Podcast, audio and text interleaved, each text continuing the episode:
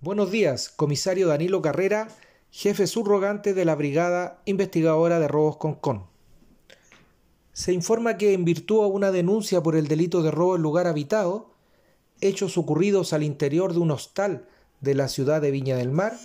detectives de esta brigada especializada se abocaron a efectuar las diligencias tendientes a dar con los responsables y la ubicación de las especies sustraídas,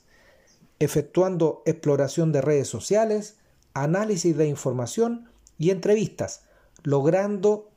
detener a dos sujetos mayores de edad por el delito flagrante de receptación, uno de ellos en el centro de la ciudad de Valparaíso, mientras que un segundo individuo al interior de un departamento del sector de Placilla de la misma ciudad, recuperando casi la totalidad de las especies sustraídas, cuyo avalúo es de aproximadamente 3 millones de pesos. Ambos detenidos pasaron a control de detención al juzgado de garantía de Viña del Mar.